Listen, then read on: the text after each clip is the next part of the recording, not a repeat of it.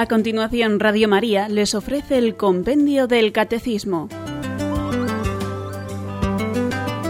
Es un espacio dirigido desde Roma por el Padre Mario Ortega y el Padre Roberto Visier.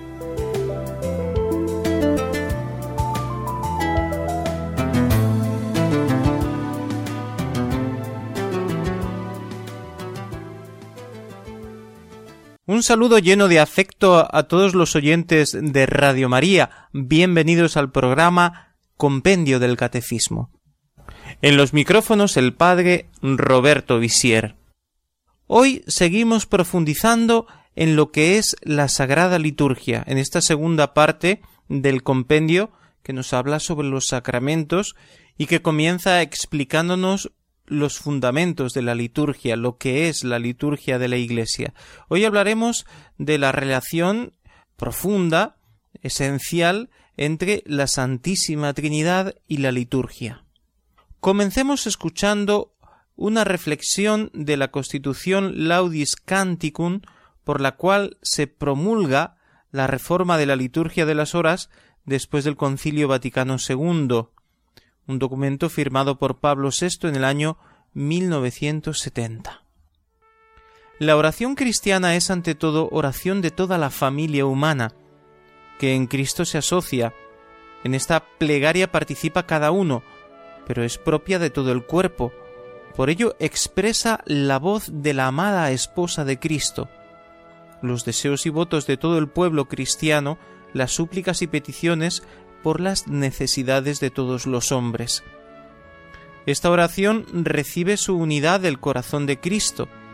Quiso en efecto nuestro Redentor que la vida iniciada en el cuerpo mortal con sus oraciones y su sacrificio continuase durante los siglos en su cuerpo místico que es la Iglesia, de donde se sigue que la oración de la Iglesia es oración que Cristo, unido a su cuerpo, eleva al Padre.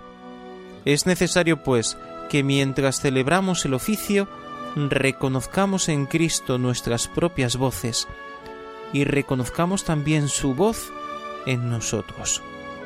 A fin de que brille más claramente esta característica de nuestra oración, es necesario que florezca de nuevo en todos aquel suave y vivo conocimiento de las sagradas escrituras, que respira la liturgia de las horas, de suerte que la Sagrada Escritura se convierta realmente en la fuente principal de toda la oración cristiana.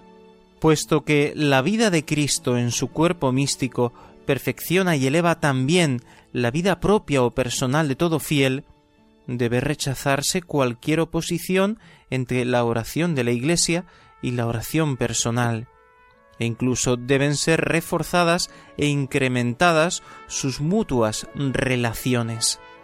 La vida entera de los fieles durante cada una de las horas del día y de la noche constituye como una liturgia mediante la cual ellos se ofrecen en servicio de amor a Dios y a los hombres, adhiriéndose a la acción de Cristo que con su vida entre nosotros y el ofrecimiento de sí mismo ha santificado la vida de todos los hombres. La liturgia de las horas expresa con claridad y confirma con eficacia esta profunda verdad inherente a la vida cristiana. Por eso, el rezo de las horas es propuesto a todos los fieles.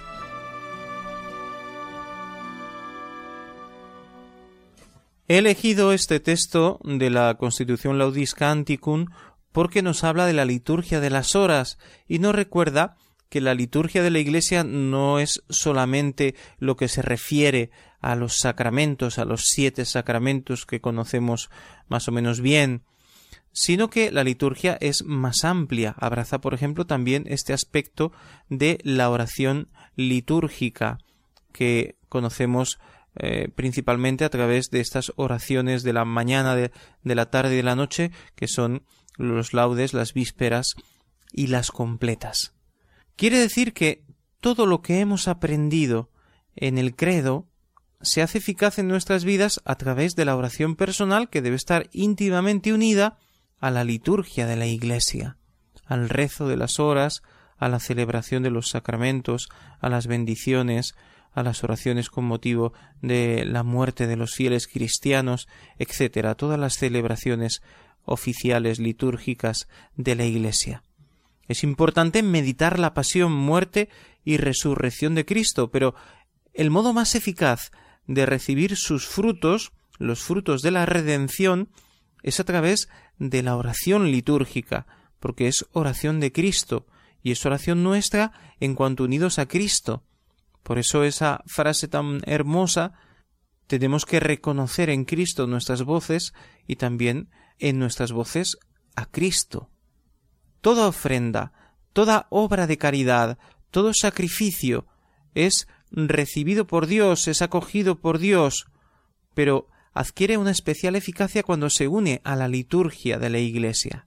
Toda oración se une a Cristo y a través de Cristo llega al Padre, pero tenemos la mayor certeza de esa comunicación, de esa mediación entre eh, nosotros y, el Padre, que es Jesucristo, cuando esa oración, esa ofrenda, ese sacrificio, lo unimos a la celebración litúrgica de la Iglesia.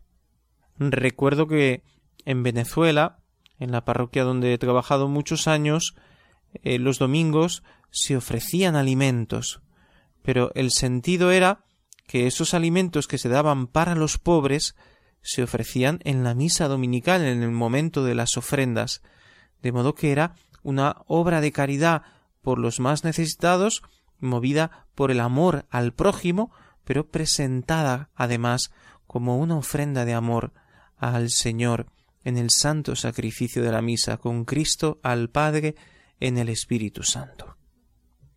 Pues intentemos comprender mejor cuál es el papel, el puesto del Padre Celestial como fuente y fin de la liturgia.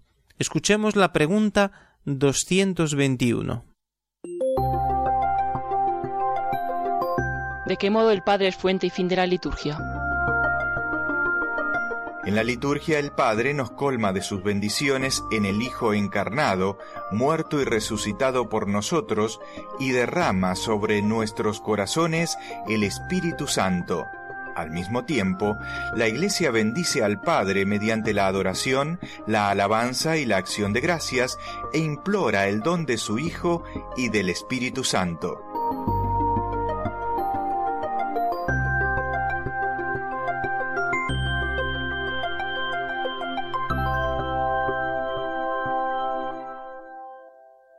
El Padre nos bendice por los méritos de Cristo, porque es Cristo el que nos ha salvado, nos ha redimido, nos ha rescatado, nos ha purificado, y por sus méritos el Padre puede derramar en nosotros sus bendiciones, puede llenarnos de bienes espirituales y también materiales en la medida en que es su voluntad, en la medida en que entra en su designio de amor por nosotros.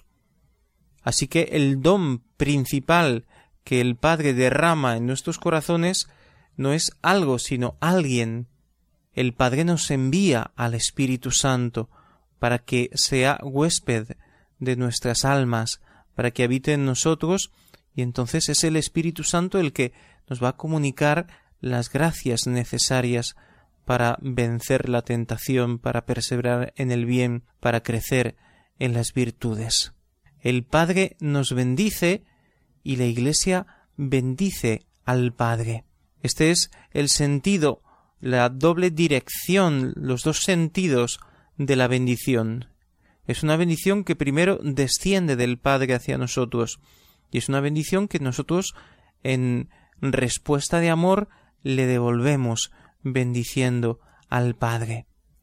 Es un bien decir, pero eficaz. Bendecir significa decir bien, alabar, decir cosas buenas de alguien, pero en este caso no son meras palabras. Naturalmente no es una alabanza que hace Dios de mí y dice hay que ver qué bueno eres, hay que ver cuánto te quiero. No son meras palabras, sino que es una gracia, es una luz verdadera, una fuerza que habita en mí, que me purifica, que me hace fuerte, para obrar el bien que transforma mi vida, que me hace pensar a lo divino. Con los dones del Espíritu Santo nosotros podemos obrar en alguna manera a lo divino. No que nos convertimos en dioses. En todo caso, cuando se dice que somos dioses, se dice en el sentido de que somos hijos de Dios y que participamos de la naturaleza de Dios, no porque nosotros dejemos de ser hombres.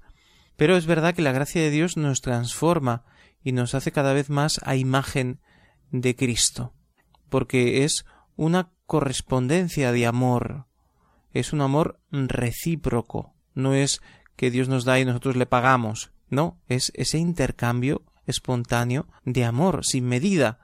No es que como Dios me ha dado cinco yo le devuelvo cinco, no, es sin medida. Dios me da inmensamente y yo le devuelvo según mi capacidad, pues lo poquito que le puedo devolver, pero es agradable a Dios mi respuesta de amor, mi ofrenda, mi alabanza, mi adoración, porque está unida a Cristo, porque es inspirada por el Espíritu Santo. Como dice San Pablo, nosotros no sabemos pedir lo que nos conviene, pero el Espíritu Santo viene en nuestra ayuda y con gemidos inefables grita en nuestro corazón Abba, Padre. Esta bendición que dirigimos a Dios, que como digo es mucho más que una palabra y que no es solamente bendición en el sentido de alabanza, sino que es adoración, sumisión, petición, todo, ¿no? Lo hacemos además como iglesia, como comunidad de fe, como asamblea litúrgica, es la Iglesia Universal que se une en una plegaria universal, es un coro inmenso de voces maravillosas que canta en polifonía a una sola voz, eh, como sea, ¿no? Pero es un canto agradable a Dios. Cuando rezamos los laudes, nos unimos a todos aquellos que en la Iglesia rezan los laudes, aunque no sea a las mismas horas, por los usos horarios y por todo eso, ¿no? Cuando celebramos la misa, nos unimos a la ofrenda del sacrificio del cuerpo y de la sangre de Cristo que se ofrece continuamente en la Iglesia, en cada momento se está ofreciendo el sacrificio de la misa. Sin duda Dios derrama innumerables bienes en nosotros. Según la palabra del Evangelio, si vosotros que sois malos dais cosas buenas a vuestros hijos, cuánto más vuestro Padre del cielo dará el Espíritu Santo a los que se lo pidan. Esto dice una de las traducciones, una de las versiones de los sinópticos, pero otras dicen dará cosas buenas a los que se las pidan. Pero naturalmente el bien supremo, como ya hemos dicho, es el Espíritu Santo. Mientras que nuestra bendición a Dios es adoración, que significa reconocimiento de que Dios es Dios, de su divinidad, de que Él es Dios creador y que yo soy criatura limitada. La bendición hacia Dios es alabanza en el sentido de reconocimiento de sus grandezas. Señor, eres grande, eres hermoso, eres poderoso, eres sabio infinitamente. Nuestra bendición a Dios es acción de gracias, porque es reconocimiento de los dones recibidos y deseo de corresponder a todos esos dones que hemos recibido de Dios. Y finalmente nuestra bendición a Dios es petición de bienes espirituales, pero también de bienes físicos, de salud corporal y de bienes materiales en la medida en que los necesitamos verdaderamente para vivir, para seguir adelante. Hagamos ahora una pausa y volvemos enseguida. 不舍的伤痛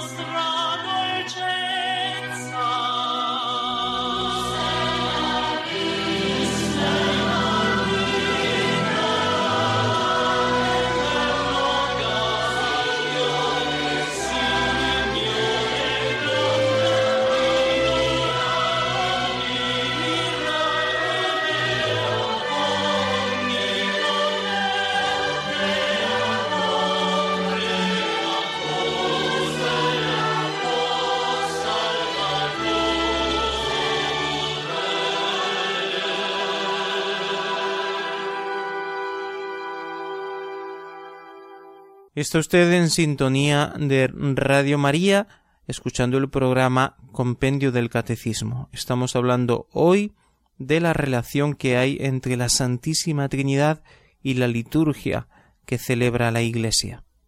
Escuchemos ahora la pregunta 222 que nos habla de el papel de Cristo en la liturgia. ¿Cuál es la obra de Cristo en la liturgia? En la liturgia de la Iglesia, Cristo significa y realiza principalmente su misterio pascual. Al entregar el Espíritu Santo a los apóstoles, les ha concedido a ellos y a sus sucesores el poder de actualizar la obra de la salvación por medio del sacrificio eucarístico y de los sacramentos en los cuales él mismo actúa para comunicar su gracia a los fieles de todos los tiempos y en todo el mundo.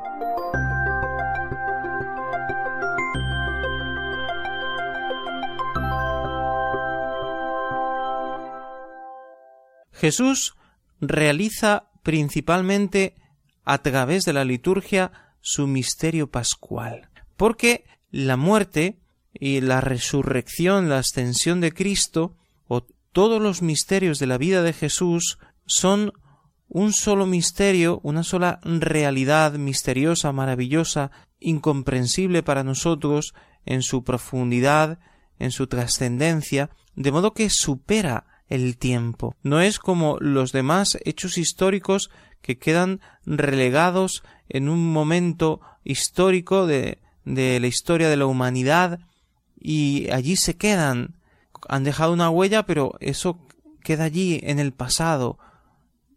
Sin embargo, en lo que se refiere a Cristo no es así, porque lo que Él ha hecho tiene un valor en el tiempo de permanencia, no termina jamás, sino que permanece para siempre. Su obra además se tiene que hacer eficaz en cada hombre, en cada época, en cada siglo, en cada momento de la historia. Por eso decimos que supera las fronteras del tiempo. Jesús, que es el mismo ayer, hoy y siempre. Y precisamente Jesús hace presente ese misterio de salvación de su vida y también de la culminación en la pasión, muerte y resurrección y ascensión a través de la liturgia. La liturgia realmente de un modo misterioso trae hasta nosotros, hasta nuestro tiempo, lo que Jesús hizo, lo que Jesús enseñó, la entrega de su vida, de su cuerpo, todo está presente en la vida de la Iglesia de modo misterioso a través de las celebraciones de los tiempos litúrgicos, de modo que se hace presente de alguna manera su encarnación y nacimiento en el tiempo de Navidad y su pasión y muerte en la Cuaresma y Semana Santa y la resurrección en la Semana Santa en el triduo pascual, en el tiempo pascual. Es así, es misterioso, pero existe esa presencia real de Cristo que actualiza cada uno de los misterios de su vida. Cuando yo pienso en un ser querido, si yo pienso en mi madre que está lejos, puedo amarla en la distancia, puedo pensar en cualquier persona querida y la puedo estar amando, la puedo traer a la memoria, la puedo hacer presente de alguna manera en mi imaginación, pero no es más que eso, un pensamiento, una imaginación. Lo más importante es ese acto de la voluntad con el que se ama a la persona, pero todo queda ahí. Es bastante, es un acto humano eh, precioso, maravilloso, pero queda ahí. Mientras que cuando yo pronuncio el nombre de Jesús, cuando yo pienso en Jesús, cuando yo le invoco, cuando yo le llamo, Jesús se hace presente. Pero si existe esta presencia particular, especial de Jesús, cuando yo hablo con Él, cuando yo me comunico en mi oración personal, como decía el texto de Laudis Canticum que hemos escuchado al principio, esa relación íntima entre la oración personal y la oración litúrgica, si de verdad en la oración personal Dios se hace presente y está conmigo, me escucha, me habla, mucho más en la liturgia Dios está presente, me escucha, me habla cuando yo rezo mi oración personal, pero delante del Santísimo Sacramento, en el sagrario, o expuesto en el altar, en la custodia, o cuando participo en la celebración de la misa y durante la misa pues pienso en Jesús, lo adoro en, en momento de la consagración, lo recibo en la comunión, etcétera, en cualquier otro momento de oración litúrgica, esa presencia de Cristo en la Iglesia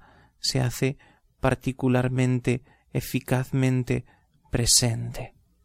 En ese momento Jesús derrama los méritos de la redención, perdona a través de la confesión, por ejemplo, transforma, nos va santificando, sí, con la acción del Espíritu Santo, pero es el mismo Cristo el que está con nosotros, especialmente cuando lo recibimos en la Sagrada Comunión.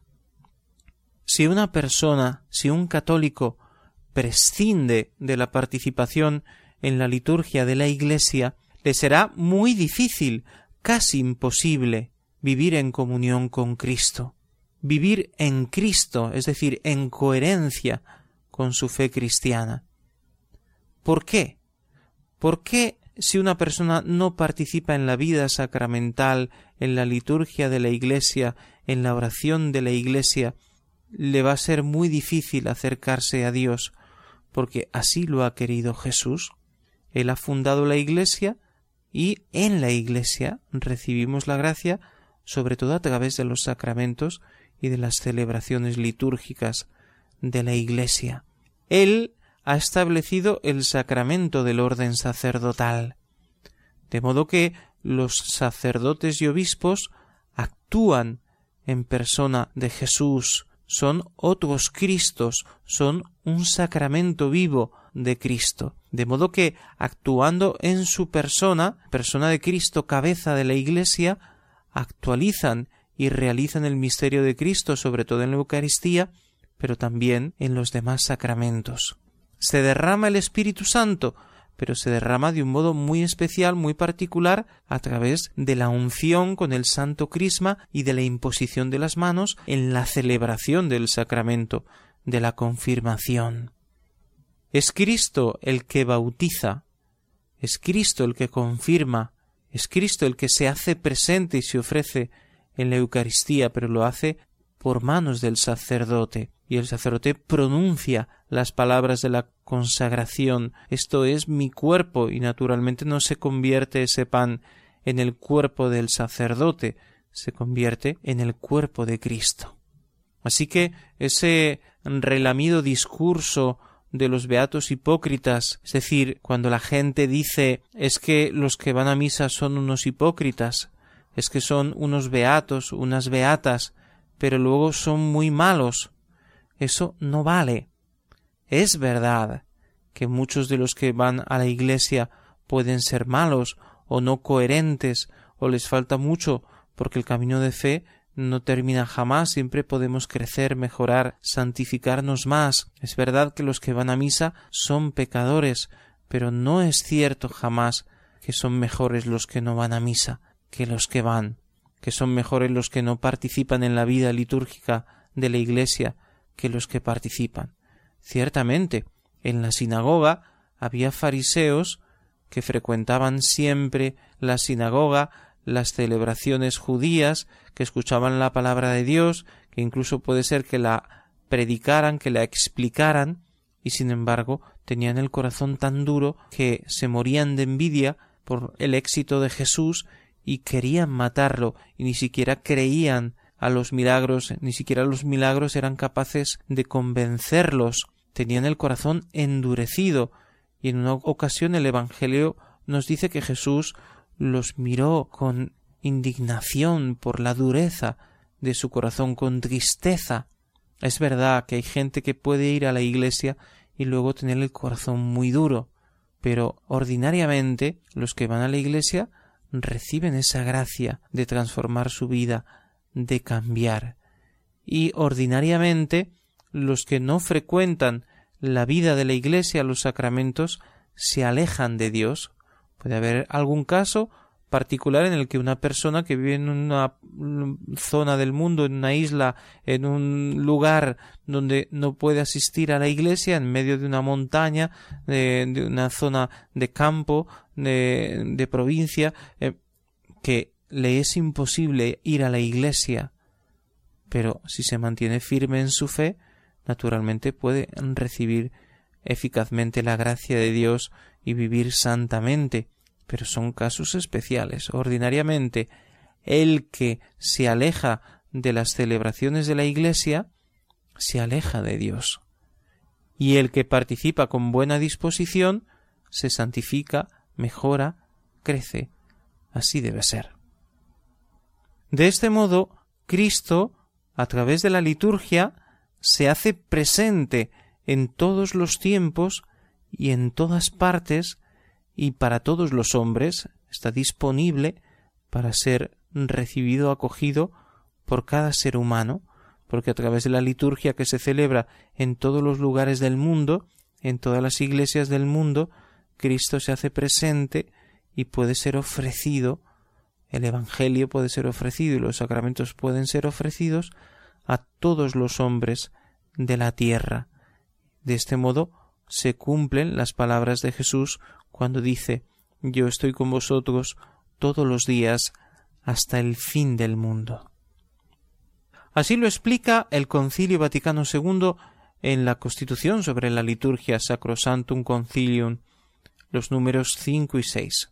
Dios, que quiere que todos los hombres se salven y lleguen al conocimiento de la verdad, en distintas ocasiones y de muchas maneras, habló antiguamente a nuestros padres por los profetas, y cuando llegó la plenitud de los tiempos, envió a su Hijo, el Verbo hecho carne, ungido por el Espíritu Santo, para evangelizar a los pobres y curar a los contritos de corazón, como médico corporal y espiritual, como mediador entre Dios y los hombres. En efecto, su misma humanidad, unida a la persona del Verbo, fue instrumento de nuestra salvación. Por esto, en Cristo se realizó plenamente nuestra reconciliación y se nos otorgó la plenitud del culto divino.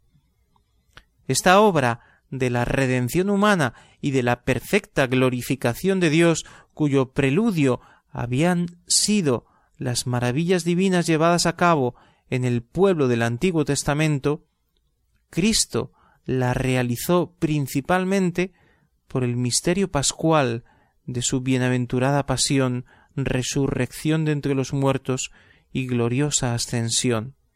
Por este misterio, muriendo destruyó nuestra muerte y resucitando restauró la vida. Pues el admirable sacramento de la Iglesia entera brotó del costado de Cristo, dormido en la cruz. Por esta razón, así como Cristo fue enviado por el Padre, él mismo a su vez envió a los apóstoles llenos del Espíritu Santo. No sólo los envió para que al predicar el Evangelio a toda criatura anunciaran que el Hijo de Dios, con su muerte y resurrección, nos libró del poder de Satanás y de la muerte, y nos condujo al reino del Padre, sino también a que realizaran la obra de salvación que proclamaban, mediante el sacrificio y los sacramentos, en torno a los cuales gira toda la vida litúrgica. Así, por el bautismo los hombres son injertados en el misterio pascual de Jesucristo, mueren con Él, son sepultados con Él y resucitan con Él, reciben el espíritu de hijos adoptivos que nos hace gritar Abba, Padre, y se convierten así en los verdaderos adoradores que busca el Padre. Hasta aquí el Concilio Vaticano II. Es muy hermoso lo que sigue explicando el concilio, pero sería demasiado largo leerlo. Ahora hacemos nuestra segunda pausa y explicamos después el puesto que ocupa el Espíritu Santo en la liturgia de la Iglesia. No nos dejen.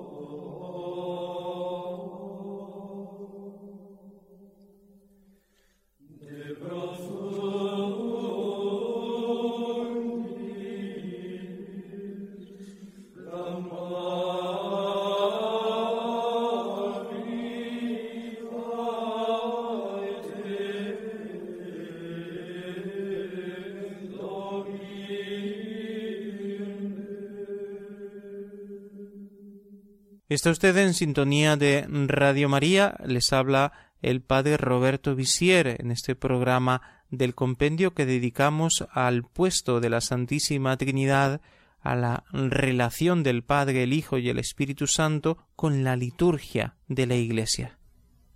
Escuchemos ahora la pregunta 223. ¿Cómo actúa el Espíritu Santo en la liturgia respecto de la Iglesia? En la liturgia se realiza la más estrecha cooperación entre el Espíritu Santo y la Iglesia. El Espíritu Santo prepara a la Iglesia para el encuentro con su Señor. Recuerda y manifiesta a Cristo a la fe de la asamblea de creyentes. Hace presente y actualiza el misterio de Cristo. Une la Iglesia a la vida y misión de Cristo y hace fructificar en ella el don de la comunión.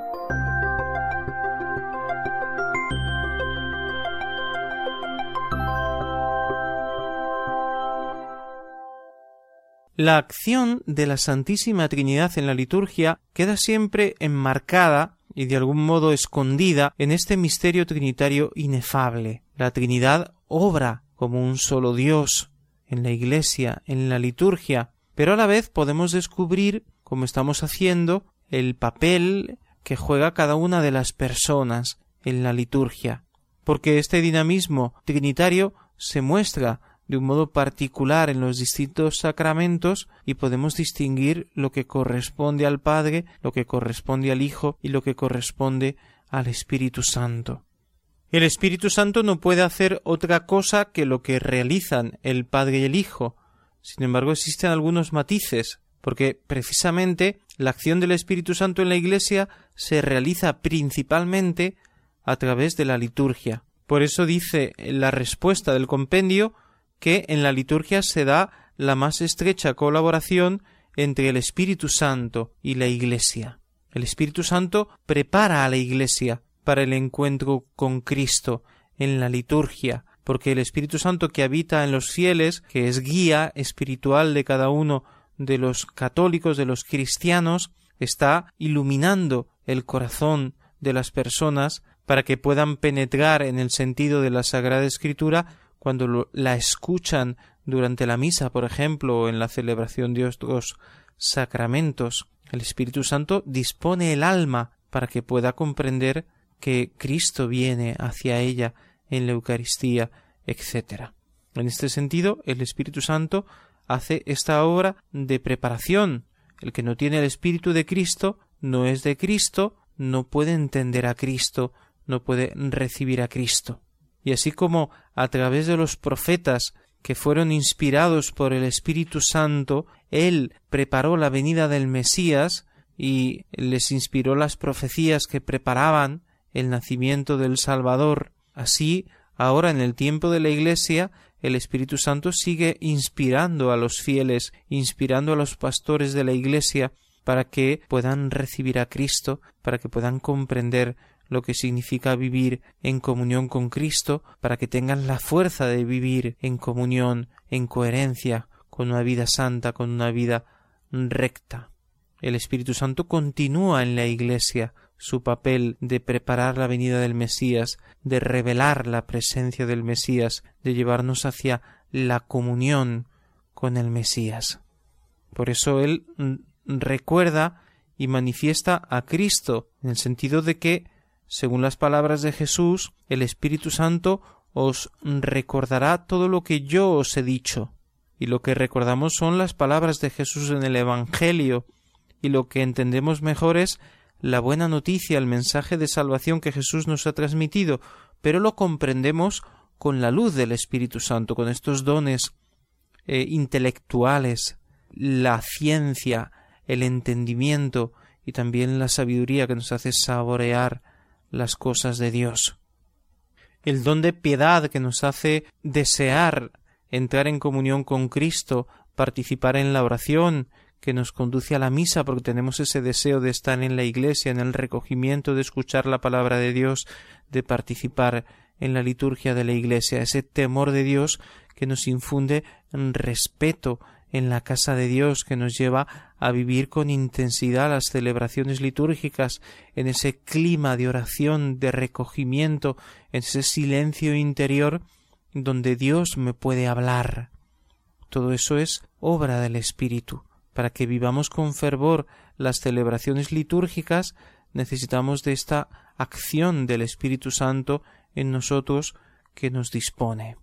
En la acción del Espíritu Santo se da la eficacia de los sacramentos. Está actuando también Cristo se hace presente, el Padre nos bendice a través de los sacramentos, pero la Iglesia invoca a la presencia del Espíritu Santo para que los sacramentos sean eficaces. Esta invocación del Espíritu Santo que llamamos con la palabra griega epíclesis, que significa invocar, porque la Iglesia tiene conciencia de que es el Espíritu Santo el que hace eficaz el sacramento. En la liturgia eucarística, la conmemoración es un recuerdo de lo que Jesús hizo y enseñó, un recuerdo y una repetición de las palabras de Jesús, pero que con la acción del Espíritu Santo no es mero recuerdo, sino que es memorial, conmemoración en el sentido de que no solamente se recuerda, sino que se hace presente, se actualiza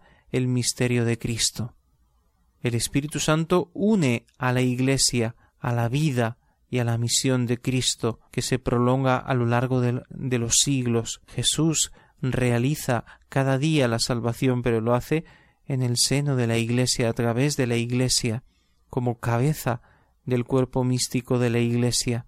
Y el Espíritu Santo nos conduce hacia esta comunión con Cristo que sigue presente hace que la Iglesia sea verdaderamente sacramento universal de salvación y vínculo de unión de todo el género humano. Eso es una obra del Espíritu Santo, porque los hombres frágiles y pecadores que formamos la Iglesia no podemos hacer esto, no tenemos la capacidad de realizar esta obra maravillosa de comunión de todo el género humano.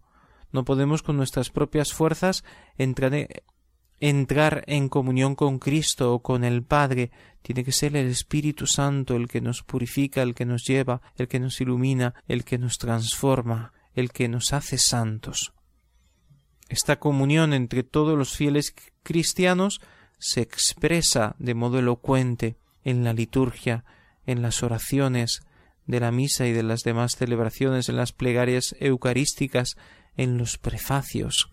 Es una verdadera catequesis litúrgica que nos enseña, pero que nos enseña eficazmente porque no solamente habla a nuestros oídos ilumina nuestra mente, sino que de alguna manera, por poner una imagen gráfica, el Espíritu Santo escribe en nuestro corazón lo que los textos litúrgicos nos quieren transmitir. Hagamos nuestro resumen de hoy tomando el resumen que hace el Catecismo de la Iglesia Católica en los números 1110, 1111 y 1112. Nos dice así. En la liturgia de la Iglesia, Dios Padre es bendecido y adorado como la fuente de todas las bendiciones de la creación y de la salvación, con las que nos ha bendecido en su Hijo para darnos el espíritu de adopción filial. La obra de Cristo en la liturgia es sacramental porque su misterio de salvación se hace presente en ella por el poder de su Espíritu Santo, porque su cuerpo, que es la Iglesia, es como el sacramento, signo e instrumento, en el cual el Espíritu Santo dispensa el misterio de la salvación, porque a través de sus acciones litúrgicas la Iglesia peregrina participa ya, como en primicias, en la liturgia celestial. La misión del Espíritu Santo en la liturgia de la Iglesia es la de preparar la asamblea para el encuentro con Cristo, recordar y manifestar a Cristo a la fe de la asamblea de creyentes, hacer presente y actualizar la obra salvífica de Cristo por su poder transformador y finalmente hacer fructificar el don de la comunión en toda la Iglesia. Con estas palabras del Catecismo de la Iglesia Católica nos despedimos, pero antes escuchamos las preguntas de nuestros oyentes.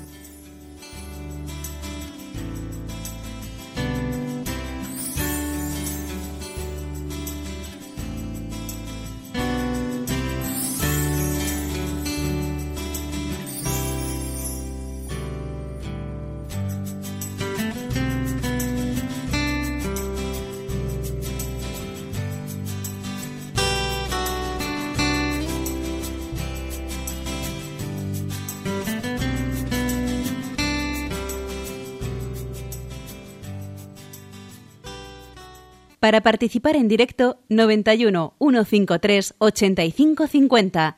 91 153 8550.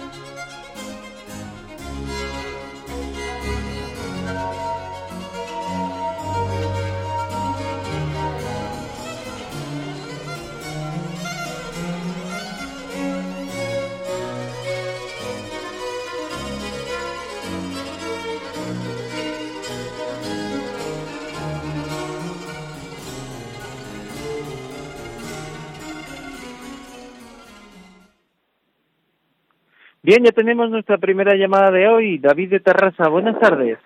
Buenas tardes. Mire, le quiero hacer una pregunta y es que el por qué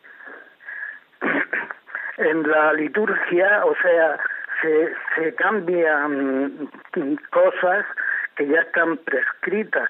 Por ejemplo, en, en, de Eucaristía, que es de Juan Pablo II, dice que hay eh, abuso y sombra, porque en realidad así es.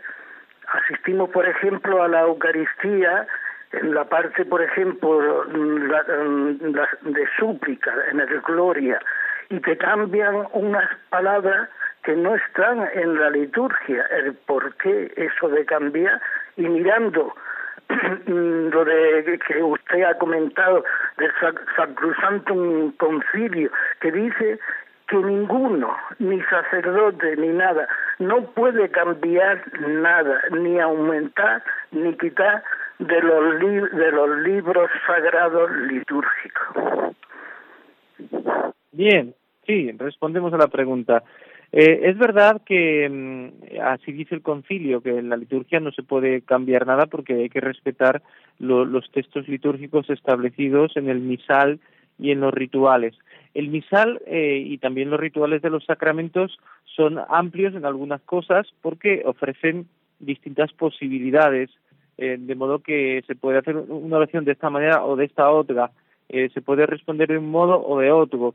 hay algunas pequeñas variaciones eh, y en algunos casos esas variaciones incluso eh, ofrecen la posibilidad de cualquier tipo de improvisación en el sentido de, de, decir alguna otra palabra. Pero naturalmente en las partes esenciales del sacramento, donde no se ofrece esta posibilidad de, de pedir de otra manera, de hacer una oración de otra manera distinta, hay que respetarlo eh, porque no podemos hacer una liturgia al gusto del celebrante, ni siquiera al gusto del fiel, sino que la liturgia expresa la fe de la Iglesia y es muy importante que se respete lo que transmite, porque es una verdadera catequesis y sobre todo porque eh, algunas fórmulas eh, están ligadas al, a la eficacia del sacramento. entonces, si, si cambiamos, por ejemplo, las palabras de la consagración, pues eh, nos estamos cargando el sacramento, por así, por así decirlo, eh, y puede estar incluso la validez del sacramento en juego.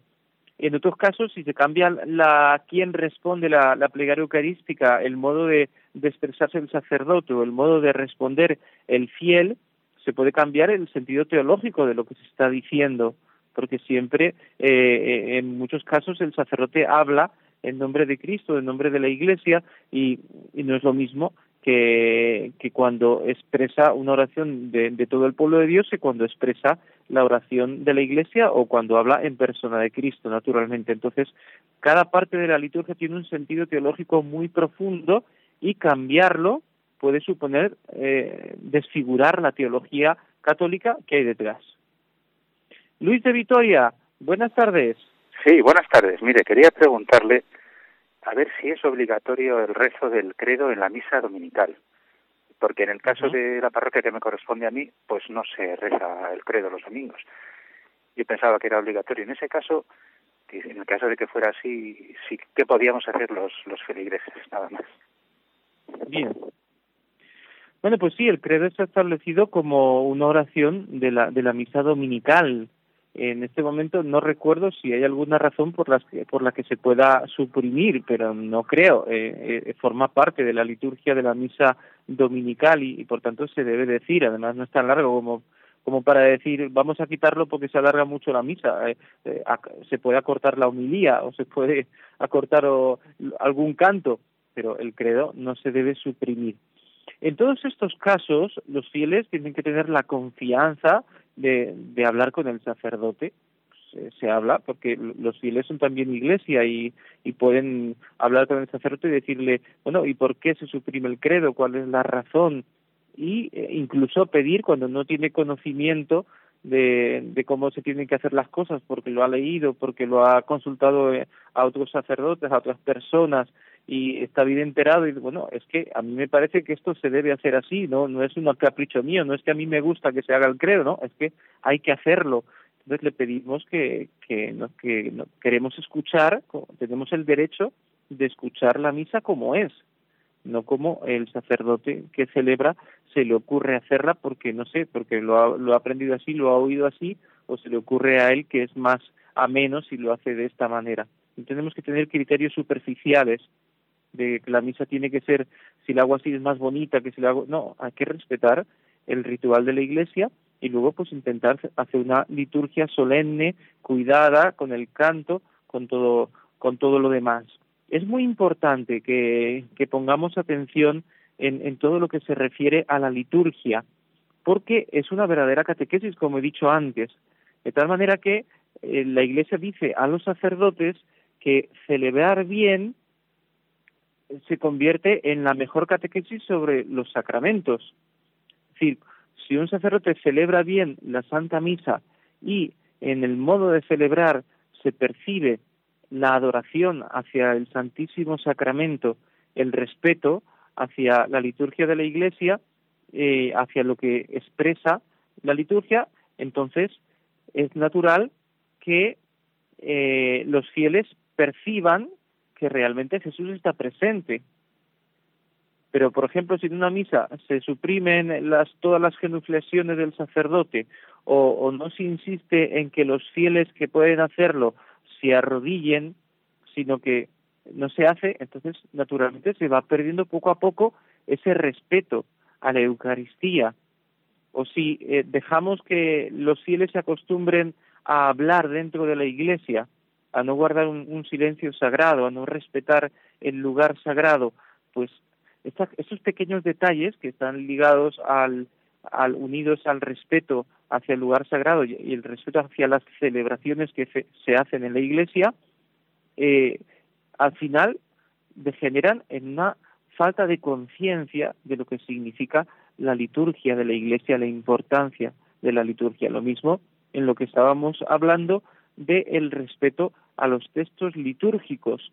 Ninguno es tan listo o tan preparado como para decir yo tengo autoridad para cambiar este texto porque yo sé más que, que la iglesia que ha instituido este, este ritual, que ha aprobado este ritual. Es verdad que los, rituales en sí mismos pueden ser mejorados, pero la que tiene autoridad para mejorar los rituales es la iglesia porque la liturgia es oración oficial de la Iglesia, entonces tiene que ser los órganos competentes, la Sagrada Congregación para el culto, eh, con la aprobación del Papa, la que realice cambios significativos en la liturgia.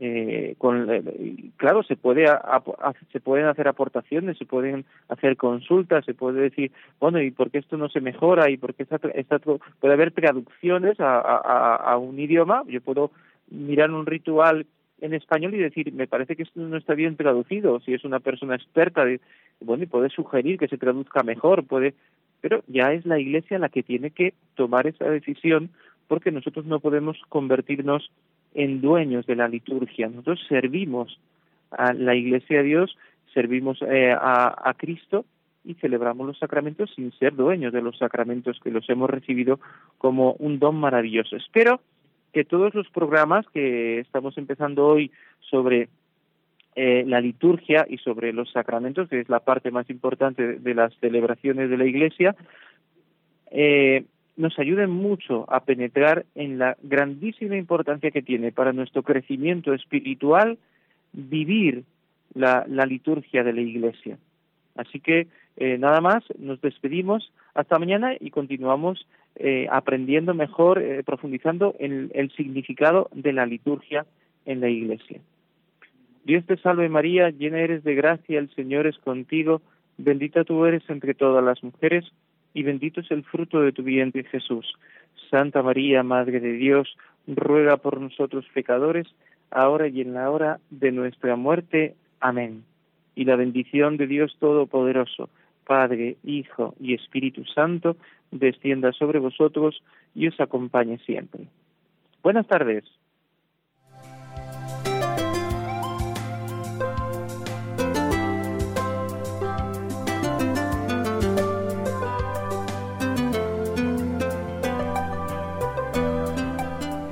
Así concluye en Radio María el Compendio del Catecismo.